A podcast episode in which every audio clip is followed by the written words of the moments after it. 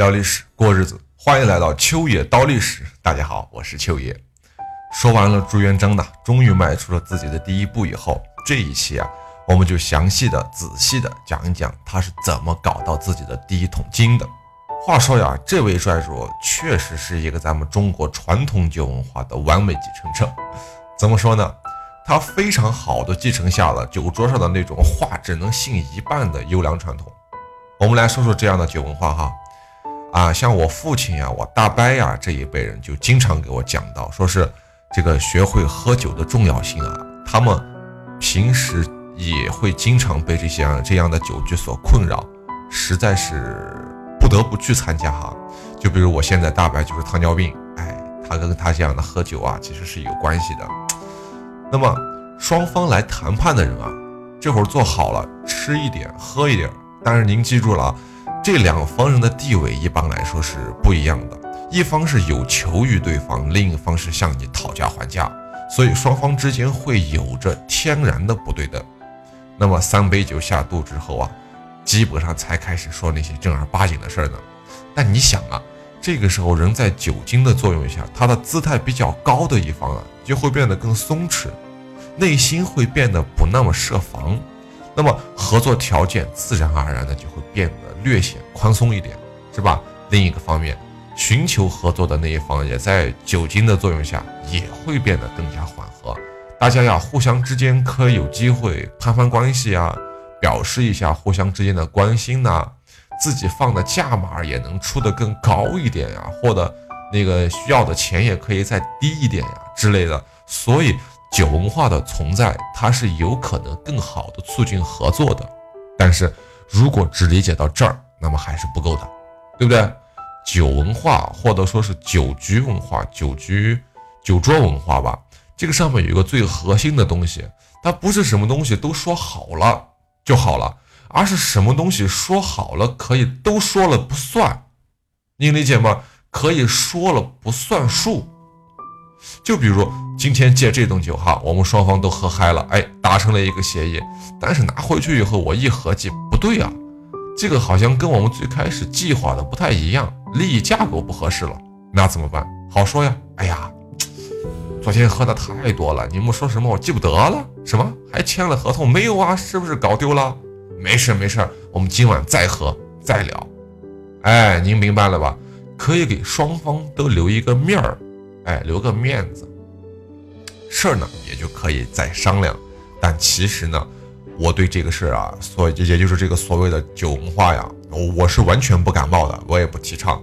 加上我又不爱喝酒，我常年不喝酒，但是它的存在那是有一定道理的。曾仕强先生啊曾经讲过。中国人说话从来是不讲对错的，只讲妥当。那么朱元璋也是，他也没有想到对方了，对方来他会玩这一套，不认了。哎，那么后来我估计他会想啊，当时实在应该签个合同什么的，是吧？三天以后，朱元璋的使者又到了寨中了，那么寨主那肯定是热情的接待了他，对吧？哎呀，来了呀，快点坐呀，别客气呀。哎，您这趟来什么？让我跟你一起走？哎呀，这个我还是要考虑一下的。什么时候啊？三天前好像没有吧？他这个场景哈，他回顾一下左右，他的左右，他的手下。哎呀，你们想想，当时有吗？是不是没有啊？哎，误会误会。哎，你们说的，我一定会好好再考虑的。让朱公子不要着急，是不是？呀，什么？你要走？哎呀，别走别走，再坐会儿呀！哎呀，真要走啊，那有事我就不留你了啊！回去给朱公子带个好，有空来玩啊啊！你瞧，就这样，朱元璋啊，他就被这样结结实实的忽悠了一会儿。哎，这一整段对话呀，都是明朝那些事儿中比较一些形象的描述描写，那真是贼好玩。这本书你看起来特别生动的。那么这位寨主啊，就把咱们这种酒桌文化表现那是淋漓尽致。哎。再说咱们的主角叫朱元璋，他哪是一个不容易被欺负的角色，对吧？他但凡能被欺负，他都活不到最后，是不是？于是他让部下再请寨主吃饭，哎，特别交代哈，是准备了很久的名菜。那寨主一听有饭局呀，屁颠儿屁颠儿就来了，一到大营，朱元璋就把他捆起来了。这个饭没有吃成啊，自己倒是变成了粽子，哎，变成了粽子。那么后来朱元璋就以寨主的名义啊，命令山寨的人开始转移，就这样，这三千人变成了朱元璋的手下，也算是顺利吧。这支部队等于说就是捡来的便宜。好，下一个目标放哪儿呢？哎，这个地方叫做横剑山。这个地方也是有着两万军队哈，两万部队，但这两万部队它不像那个山寨寨主那样是可以劝降的，这支部队是没法劝降的。为啥呢？这一支部队的主帅叫做庙大亨，哎，您从这个名字啊就能听出来，这个庙大亨啊，他是个有钱人，是吧？哪一年出生的不知道，但是是一三六三年不幸去世的，打仗的时候。啊，反正后面是因为意外，因为意外去世的，不是正常死亡。他是定远人，等于说就是本地人。最初就是纠集了义兵，哎，帮助援兵在打攻打，在打亳州。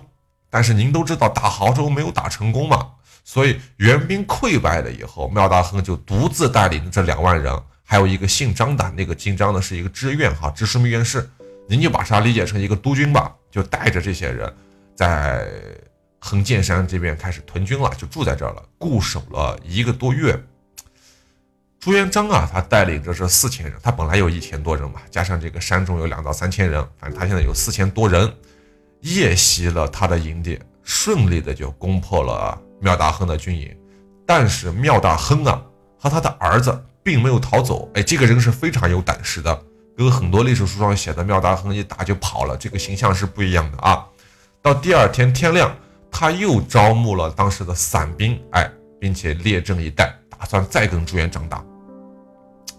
朱元璋啊，这个时候就远远的看着这个迎风而立的军官呢，他舍不得杀这个人，是吧？这是个勇士啊，而且朱元璋那个时候没什么人呢，他身边没有什么人，就只有许达等等几个人，少数的几个人，所以他在想，要是这个人能为我所用，那多好。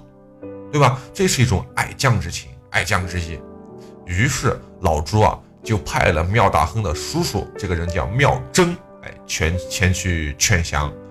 庙大亨一看来的是自己的叔叔啊，而且啊，叔叔还给他讲了这么多，那那就明白老朱的意思了呀。那怎么不明白？这都是聪明人，是吧？他知道朱元璋舍不得杀他，那心里肯定非常感动啊。你想是不是啊？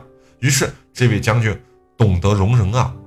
哎，就这样顺理成章的加入了朱元璋的麾下。之后呢，老朱就命令他带着他所率领的部队啊，就开始南征北战。从此，他为朱元璋立了很多的功劳，并且最后被提为了元帅。庙大亨啊，在领兵攻占了扬州之后，降服了当时清巾军的这个元帅首领，叫做张明建。起初，张明建也是在淮西一带居中啊，以清军为号，以清军作为旗号，所以被称为清军或者清金军。但是，也是因为那个地方盛产长枪啊，所以当地人比较善于使用长枪，也被称为长枪军。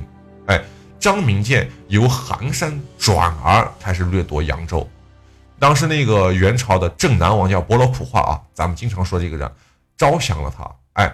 想着想任命他为亳州和泗州两兵两州的义军义军元帅，义军不是起义军哈，是义军元帅。又过了一年，这个张明建实在弹尽粮绝，他企图拥戴镇南王作乱，但是镇南王在这个过程中逃跑了，最后死于淮安。哎，于是张明建就占据了华安城。廖大亨啊，他告诉朱元璋说。这个敌人啊，也就是说张建、张明建，此时又困又饥又饿嘛。如果让他们四处掠夺食物，就非常难以制服他们。而且这个张明建他很彪悍，可以为我所用，不要让别人得到他。得到他了后，这这这这又是给自己造了一个敌人，划不来的。哎，所以朱元璋瞬间明白他的意思，于是命令庙大亨加紧攻打。果然，张明建在他攻打的过程中给了点好处，最后张明建投降了。朱元璋啊，就得到了降兵，这时候是数万人，马匹光马匹就有两千。你想，一匹马配一个士兵，那么就有两千匹马，他这会儿等于说就有了一支骑兵部队。哎，于是就把降军的妻子哈，降将的妻子哈，全部送到了应天，安全归置。淮海驿元帅府就被他改为了江南分枢密院，哎，任命苗大亨为通监枢密院事，总治扬州和镇江。苗大亨他统军的方略哈怎么样呢？他叫宽厚不扰民，哎，治军严肃。劲爆除残，这是原话，叫做劲爆除残。那对老百姓来说，这个元帅他们一定是非常喜爱的，对吧？但是还是那句话，好景不长啊。不久之后，苗大亨得病去世了。朱元璋在路过镇江的时候，他哀叹道：“哎呀，苗将军此生什么叫生平端直，未尝有过错，就没这人没有过错，你知道吗？就很棒。而且他临死前，我还没见到他。”就十分可惜，还派了使者代为祭奠。哎，那朱元璋与苗大亨在横剑山这一次的对战呢，就是老朱的第一次以少胜多的一场战役。哎，那么这场战斗中，咱们刚才提了，朱元璋聪明的避开了白天，而是选择在晚上对这支部队发动了夜袭。妙大亨被这一个动作打了一个出其不意，那当然不是对手了，是吧？最后被朱元璋的大度，哎，那种容忍的态度所感动，于是选择了投降。再于是，朱元璋的部队就变成了两万多人，他完成了第一桶金的一个积累。朱元璋呢，对部队进行了重新改编改组。出人意料的是，他并没有说一些什么类似于同生共死、有福共享之类的话，而是对那些投降的士兵进行了谴责。让他们反思，为什么这样庞大的一支队伍却没有战斗力，失败的那么轻松容易？哎，最后他说出了结论，这是因为啊，整支部队他没有纪律和训练，想要成就一番事业，就必须加强训练，严厉建立他的一个啊，我们所说的是规章制度也好，纪律也好，这个是一定有的。这一番话说的是有理有据的。大家听得非常的服气，也就是在这一次以后啊，朱元璋的部队与那些乌合之众的农民暴动军，哎，有了本质的区别。那么在他手里有了一支精明悍将，哎，好事成双。此时啊，还有两兄弟从定远来投奔了朱元璋，一个叫做冯国用，一个叫做冯国胜。朱元璋啊，觉得这两个人是人才，就留下了他们。这个冯国胜啊，就是后来。威震天下、横扫蒙古的大将军冯胜，与其他苦大仇深的穷棒子不同啊，冯氏兄弟他们都是地主出身，哎，从小不缺钱，还读过书。特别是冯国用，他有政治头脑，哎，他当时就向朱元璋建议到，说什么？这是个原话啊，大家听一下：金陵虎踞龙盘，帝王之多，你应该先把金陵定鼎之后。命将四处救生灵于水火，施恩义于远近。哎，切勿贪父子玉帛之小利，如此天下不难定也。啥意思？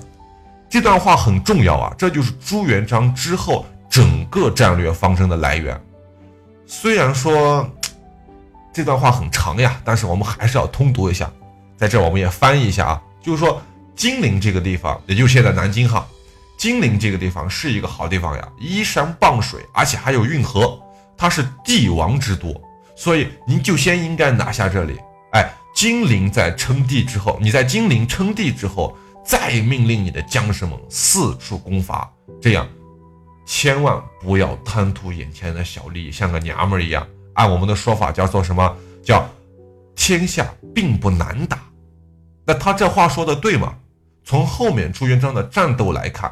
完全正确，哎，没有这一条计策，就没有后面朱元璋的江山社稷。这句话一点也不过分。那么接下来他们又做了什么呢？我们下期再聊。如果您觉得秋野讲的还不错的话，也请您多多点赞、分享和打赏。您的每一点支持都是我坚持下去的动力。明朝是怎么来的？感谢您的捧场，我是秋野。如果您在听节目的过程中想知道更多秋野的故事，或者说想听到秋野的更多其他节目，您可以添加秋野的个人微信账号。首先，您可以打开微信，点击界面右上角的加号，点击添加朋友一栏，在搜索框中输入“秋野山人”的全拼，这样就可以找到我了。期待与您的深入交谈。